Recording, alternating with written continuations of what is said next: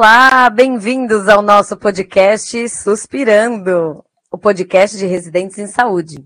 Nós somos do programa de residência multiprofissional em saúde coletiva, com ênfase em redes de atenção à saúde. Estamos vinculados à Escola de Governo em Saúde Pública do Estado de Pernambuco. Gonzalo Vencina, que diz: o sanitarista é o profissional que entende de assistência à saúde, de saúde pública e necessariamente entende de gestão. Ele é um generalista e consegue, com os conhecimentos que dispõe, organizar recursos para obter resultados para uma base populacional, com conhecimento principalmente da epidemiologia. É o profissional que realizará uma síntese sobre a saúde pública. O sanitarista, diferente de um gestor qualquer, deve ter uma visão do social e das interações que ocorrem na sociedade e produzem adoecimento. Então, estamos aqui com os nossos residentes, né? E eu pergunto a vocês, queridas, o que é ser sanitarista no interior de Pernambuco? Eu abro aqui a nossa roda de discussão para Ingrid, Saulo, Aline fazerem suas provocações, que são participantes do nosso grupo de comunicação. Então, sejam bem-vindos, residentes. Estamos aqui no nosso módulo de comunicação e vamos fazer o nosso último capítulo dessa temporada. Abra aí para discussão. Bom dia, gente. Me chamo Ingrid, falo aqui de Garanhuns, faço parte da Quinta Geres, sou residente em saúde coletiva e a temática que falarei é sobre a regionalização, né? Sabemos que a regionalização é uma diretriz do SUS que o objetivo é garantir o direito à saúde da população, reduzindo as desigualdades sociais e territoriais, por meio da identificação e reconhecimento das regiões de saúde. Então, a partir dessa breve explicação, como você, como você vocês percebem a prática da regionalização e municipalização na sua região? Bom dia. Sou Luana, falo aqui da Nona Geres em Uricuri. E com relação à, regionalização, como eu percebo, eu percebo uma região bastante carente. É, percebo que a rede ela está mal dimensionada e aí é necessário a gente adaptar a rede e trabalhar o nosso papel de sanitarista nessa ajuda dessa melhor distribuição da rede, na oferta de serviços, na carência de profissionais aqui na nossa região. E eu acho que é isso. O nosso papel de sanitarista é buscar buscar propor estratégias para cada vez mais melhorar esse processo de regionalização. Meu nome é Letícia Soares, farmacêutica. Eu e a minha dupla, a gente teve uma vivência bastante interessante na zona rural. E lá, a maioria dos serviços não chegam lá. Você a UBS, a USF e os outros serviços são todos muito distantes deles. Tanto é que quando eles falam que vão, tem uma questão muito grande com é, onde estão localizados os dispositivos. quando, eles, quando a população rural vem para o centro de Garanhuns, eles dizem que vem para Garanhuns, como se eles estivessem fora da cidade. Olá, meu nome é Débora, eu sou da 11ª Regional, em Serra Talhada, e eu levar o processo de regionalização, sendo principalmente uma pessoa da capital, né, uma pessoa de Recife, é observar realmente as especificidades e potencialidades que há nessa região. Então, quando a gente fala do sertão, né, o sertão do Pajeú, com sua extrema potencialidade, mas também sua rede, que tem suas, é, suas questões né, que precisam ser potencializadas, como, por exemplo, a questão da rede materno-infantil, que tem uma extrema fragilidade, mas se a gente vê também, por exemplo, a rede de saúde mental, a gente consegue observar que aqui em Serra Talhada tem uma das melhores redes de saúde mental. Em ainda um hospital psiquiátrico. E aí a gente pensar também as questões, né, que recorrem aqui é, na saúde, né, que a gente pode, por exemplo, são realmente de serviços e também pobreza e tudo mais. E aí a gente também pode observar as potencialidades, como já foi falado também. Então a gente encontra aqui benzedeiras, aqui rezadores, a gente encontra aqui muitos também da caatinga, né, todo o aproveitamento também é, da vegetação e tudo mais. Então, pensar em regionalização é pensar justamente em se a gente tem poucos serviços, o que é que a gente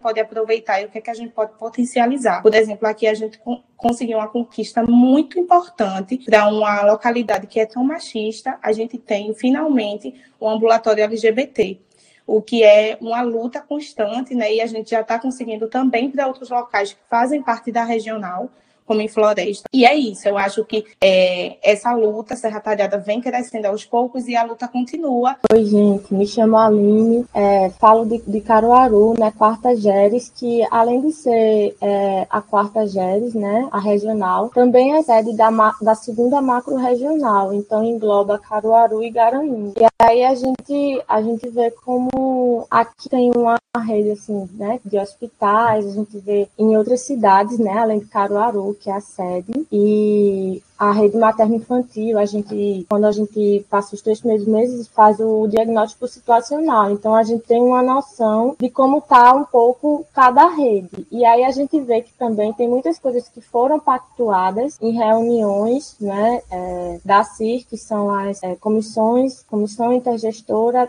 regional. E aí nessas reuniões se reúnem os secretários municipais, né, de cada cidade, com a gestão da regional, né? E aí a gente vê que tem muitas coisas que foram pactuadas e ainda estão em processo de serem cumpridas, como a rede de saúde mental daqui, né, do Agreste, na Quartagere, e a, a, a, rede de urgência e emergência, a sede é em Caruaru, e ela também cobre a regional de Garanhuns. E aí a gente vê também a importância do TFD, né, do tratamento fora do domicílio, porque quando não é, muitas coisas não é, não tem aqui nesse nesse espaço é preciso para a capital, né? Então tem todo o processo de passar pela regulação do município para poder pegar um carro, um transporte, né? E tem um auxílio também, né? As assistentes sociais é, ficam nesse processo, né, de é, ajudar a, o pessoal e para fazer o tratamento onde for preciso. Inclusive, a gente viu, quando a gente estava na regulação, que até quando é preciso fazer um tratamento que, por exemplo, só tem em São Paulo, uma vez por ano a pessoa precisa fazer esse tratamento e pegar um avião e ir para lá. Então também está coberto. Né? Então é bem interessante a gente pensar é, como é que é, cada região vai se complementando na medida que a gente não consegue ter todos os serviços né, nessa região. Olá, eu sou Saulo, enfermeiro, residente de saúde coletiva, pilotado na quinta regional em Garanhuns. É, Para entender um pouquinho do nosso presente, a gente precisa relembrar um pouco o passado. Desde 1500, o Brasil foi desenhado para ocupar essa posição subalterna na escala geopolítica global. E para que assim se mantenha, é preciso que a população seja pisoteada e sufocada. E para que perca a altivez como que pôde respirar, sonhar e refazer sonhos, é que ela foi recolocada na condição de serviçal na mais radical precariedade em nome do futuro do Brasil. Hoje nós estamos vivendo um momento político do Brasil real versus o Brasil oficial, em que o Brasil oficial é, nos deixa o Brasil real totalmente sufocado. E qual é a base de uma reforma da Previdência que praticamente inviabiliza a concessão de benefícios a gente que deles mais necessita, se não a suposição que o povo não cabe no orçamento e que é um peso para o país. O que eles não imaginavam é que um improvável e teimoso menino em Caetés, que naquele tempo pertencia a Garanhuns, já mostrou uma vez que a história pode ser diferente. Então a minha provocação para nós debatermos e tentar entender como é que está essa reforma, essa, essas lutas, essas bandeiras, seja ela da, do Movimento Sem Terra, seja ela do SUS, como é que a gente percebe isso no, no, no nosso nosso território. E também a gente tentar entender como os profissionais de saúde estão sobrecarregados e como é que a gente vai é, pensar no futuro em que a gente não vai mais precisar trabalhar só sobre números, só sobre é, atingir metas e a gente vai com, com, começar a trabalhar com o SUS com qualidade, com atendimento, com os princípios, com os princípios do SUS. É mais ou menos isso que a gente quer tentar entender. Então, você, residente, quais são as principais dificuldades vivenciadas no território para se atuar como sanitarista? Em Pernambuco? Então, é, quais são as principais dificuldades vivenciadas no território para se atuar como sanitarista? Né? Eu acredito que são inúmeras as dificuldades e, e, e as principais que eu encaro é, desde a estrutura é, deficiente né, da, da, da, da estrutura física da atenção primária a, a recursos humanos e, e aí é, existe essa dificuldade de, de, se organizar as ações de, de saúde né, a, a, dificuldade dessa, como eu já falei anteriormente, a, a organização da rede, a rede, ela, ela não, principalmente aqui, quando a gente desce para o sertão, a dificuldade de organização da rede pela falta de números de profissionais capacitados, eu acho que também é uma dificuldade vivenciada. Eu acho que o sair da caixinha, como a gente já falou, e aí as pessoas elas têm que estar dispostas a propor desafios e não só é, cumprir a tabela e aí propor estratégias para a resolutividade dos problemas de saúde das pessoas. E hoje a gente enfrenta que muitas pessoas não estão disponíveis a enfrentar isso, né? Também percebo é, dificuldade de, de, como eu posso falar assim, de locomoção, mas é, essa não é a palavra que eu queria usar. Mas por a gente conviver, né, em, em municípios meio que distantes, para a gente propor estratégias para regional, existe existe também essa dificuldade de translado. Então, são, são inúmeras dificuldades que a gente enfrenta hoje para exercer o papel do, do, sanitarista, mas que temos que estar dispostos a propor é, novas estratégias. É isso. Então, como residente aqui da Quinta Geres, a gente vivencia várias dificuldades, né? Principalmente, assim, acho que dos profissionais, por vezes, entenderem o papel da residência, né? Entender o papel da gestão. E e acredito que falaram aqui sobre é, transporte, locomoção, e a gente sabe que vai para o Agreste, do Agreste ao Sertão, vamos dizer, Pernambuco inteiro, tem essa problemática do transporte. Aqui a gente vê comunidades mais distantes, tem dificuldade é, do acesso, tem essa barreira, né? Como Letícia colocou aqui, que vivenciou aqui em Garanhuns. A comunidade rural não não se sente parte de Garanhuns. Então, assim, para ter acesso aos serviços de saúde, transitar pela cidade, tem bastante essa barreira. E como profissional, eu sinto esse distanciamento e sinto que as pessoas, por vezes, não estão abertas para receber os residentes ou estão afogados em outras demandas e isso, isso dificulta bastante o nosso processo. A deles estão voltada tanto para outras coisas que eles não têm, assim, é, abertura para que a gente participe enquanto residente das atividades, sabe? Eles já são é, super cobrados, a equipe reduzida, então, para eles desprenderem do tempo para a gente acompanhar ou explicar alguma coisa, às vezes ficamos muito assim, é, ociosos no serviço. E também muita gente não tem a qualificação, né? É, os famosos que indicam e tal, ocupam cargos de gestão sem saber como a gestão funciona. Eu acho que a maior dificuldade, assim, enquanto residente, é adentrar alguns serviços, né? Principalmente para as pessoas que já tiveram vivências de outros territórios. E aí, quando vimos, né, a situação do Agreste aqui meridional, algumas questões deixaram bastante a desejar. Aí você acha que eles ficam muito é, fechados assim em dados epidemiológicos, em questões mais burocráticas do que realmente está pensando em atividade. Olha, no município, por exemplo, no, na Secretaria de Saúde, né, que passamos, eu vi nos setores de atenção à saúde, na vigilância, no planejamento e regulação, fazerem atividades mais burocráticas. Então, todas as demandas praticamente são para ontem. Então, é sempre um apaga-incêndio. Não se tem, de fato, um planejamento, né? Se seguem uma linha de planejamento, porque tudo é muito emergencial. E como vem de outra gestão, as pessoas estão aprendendo como fazer. Então, quando a gente vivenciou lá os três meses na secretaria né, municipal, vimos que não tem tanta essa integração do residente e do profissional. Muitos já estão há muito tempo e fazem atividades extremamente burocráticas, por exemplo, na vigilância, preenchem lá e por vezes nem utilizam os dados. Na atenção à saúde, as pessoas elas estão aprendendo, dividiram as políticas por por profissionais, né? São quatro enfermeiras e tal, mas aprendendo como é que as coisas funcionam, porque algumas falas das profissionais era: eu nunca fiz esse trabalho de gestão, eu vim da ponta, então estou aprendendo agora. E aí vocês estão aqui, então, se vocês souberem como fazer, me ajudem também, contribuam com algo, porque aqui a gente está aprendendo. O que eu acho que também pode fazer parte do processo, né? Mas para um residente adentrar um espaço desse, eu acho que não é tão, tão rico, sabe? Já que ficamos pouco tempo e tal. Falo nesse sentido.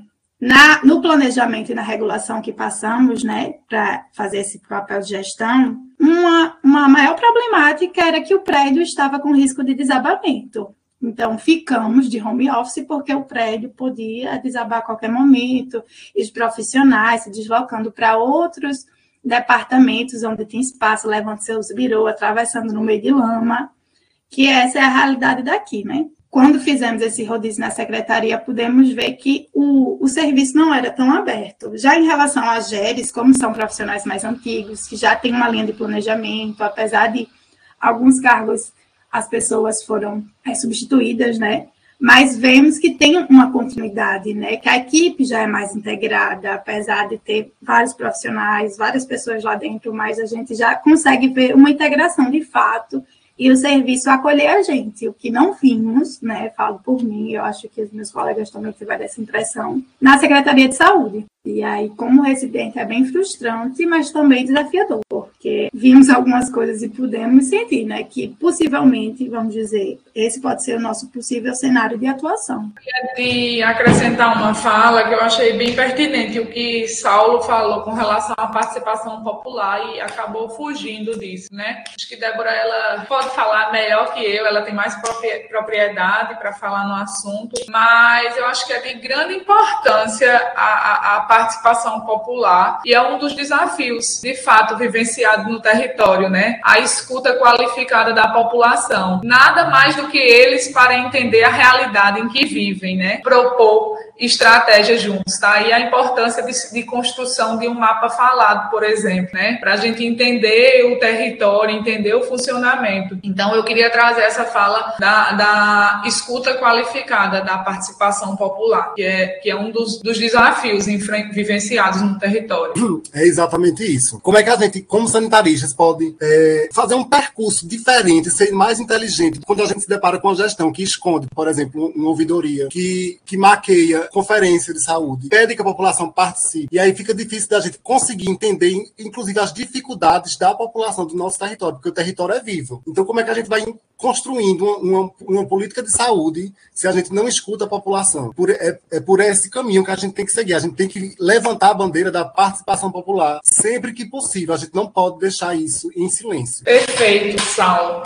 E aí, trazendo um pouquinho a importância né, do mapa falado, é um mapa que vai auxiliar nas, na, na, a direcionar o fluxo de ações e é de grande importância como instrumento de trabalho. Trazer a população para a construção desse mapa para é, a gente entender de fato o que é que eles vivem, o que é que eles precisam, onde é que a gente tem que agir, porque às vezes as coisas estão aos nossos olhos, mas a, a, a, robotização do processo de trabalho não permite que a gente enxergue isso. E aí, quando a gente traz a comunidade para ser ouvida, o fluxo de trabalho e a resolução dos problemas melhoram, né? E aí trazendo um pouquinho essa construção do mapa falado, na nossa prática, é, nós não tivemos essa oportunidade dessa construção, inclusive questionamos na UBS o porquê que isso não acontece. Mas é mais uma dificuldade enfrentada, que eles não chamam a, a, a comunidade para isso, né? E a gente não teve essa oportunidade de um instrumento tão valioso. Mas aí deixamos essa reflexão na UBS, o quanto isso pode ser valioso na construção desse processo de trabalho. E assim, eu achei muito legal a fala de Saulo, né, sobre o controle social, porque aqui em Garanhuns tivemos a vivência de passar pelo conselho, né? E aí nos explicaram que recentemente rolou uma, uma mudança dos conselheiros e aí tava e aí tinha uma profissional do município que ela teve uma atitude bem legal, né? Porque muitos não sabiam como, não sabem, né, como funciona.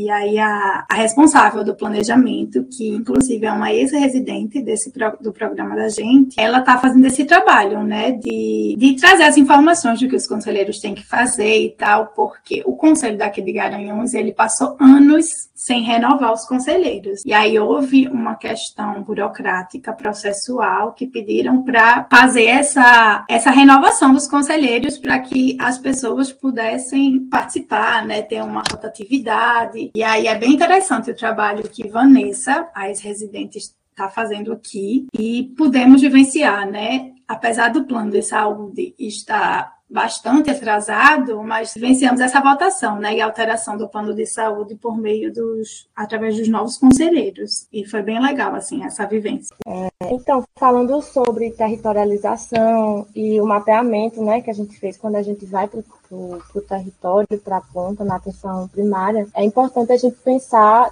justamente nesse local né, que está mais próximo da população, os determinantes sociais de saúde, que são definidos pela OMS né, no século XXI. A abreviatura para os determinantes sociais de saúde é DSS, que é um curso né, na área de saúde que refere a um conjunto de acontecimentos, fatos, ações, comportamento que envolve a vida econômica, social, ambiental, política, governamental, cultural, subjetiva e que ou negativamente a saúde dos indivíduos e coletividade, né? atingindo populações. Então a gente vê como também ela tem uma função muito intersetorial, né? São associados ao conceito de equidade, porque impactam de forma diferente e, em geral, injusta a saúde das pessoas, os grupos sociais e as possibilidades de acesso à proteção e cuidado à vida.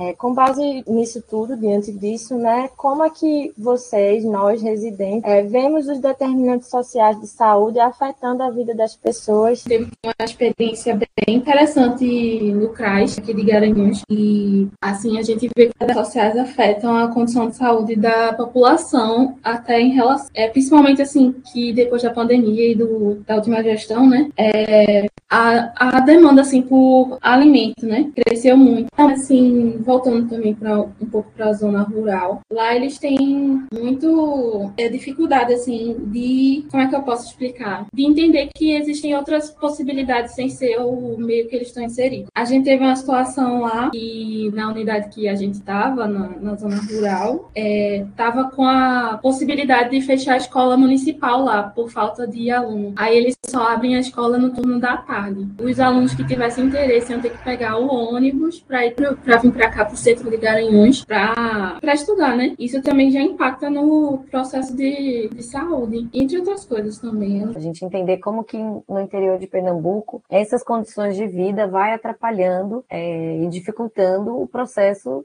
de saúde da pessoa, né? O quanto que ela não consegue ter autonomia dos seus próprios processos, né? De buscar a sua própria melhoria, né? Porque hoje essa discussão de determinantes sociais da saúde, né, já está se ampliando nesse nível de que saúde não é só aquela famosa ausência de doenças, e sim o quanto que a pessoa consegue ter autonomia para buscar soluções para os seus próprios problemas. Então, o sanitarista ele também pode ser essa pessoa que vai estar tá construindo alternativas e possibilidades das pessoas irem atrás dos seus direitos, né? Eu acho que isso que é legal da gente debater também. Então, eu acho, é, trazendo um pouquinho essa sua fala, eu acho que a, os determinantes sociais de saúde eles estão muito ligados ao, ao conceito de equidade em saúde, né? Porque impacta na vida das pessoas de maneira maneira diferente, né? E na maioria das vezes, né, sem generalizar, de forma injusta, porque a situação em que as pessoas vivem, trabalham, né, traz muito do, do conceito de saúde. Então, eu queria fazer essa associação ao conceito de, de equidade mesmo. Eu já tinha ouvido falar também sobre o racismo ambiental, que é o quanto que as pessoas, né, que passam por questões de dificuldades que advêm de um problema ambiental,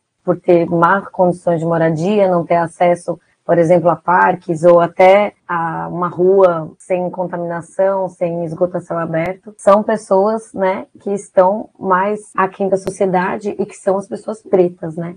O quanto que esse racismo ele também vem de ambientes e lugares, né? Quem são essas pessoas que estão sendo mais afetadas, né? Igual na pandemia, foram as pessoas pretas, né? Então a gente tem que pensar muito sobre isso. Determinantes sociais englobam muita coisa, né? E eu queria enfatizar o direito de ir e vir. Como que as pessoas vão ter saúde, principalmente a mental, se a gente não tem dinheiro nem para se locomover? A gente fica preso no território e na realidade que a gente está envolvido e circundado. E aí a saúde mental ela pesa muito, inclusive na pandemia que, que veio para nos trazer disparidades sociais, né?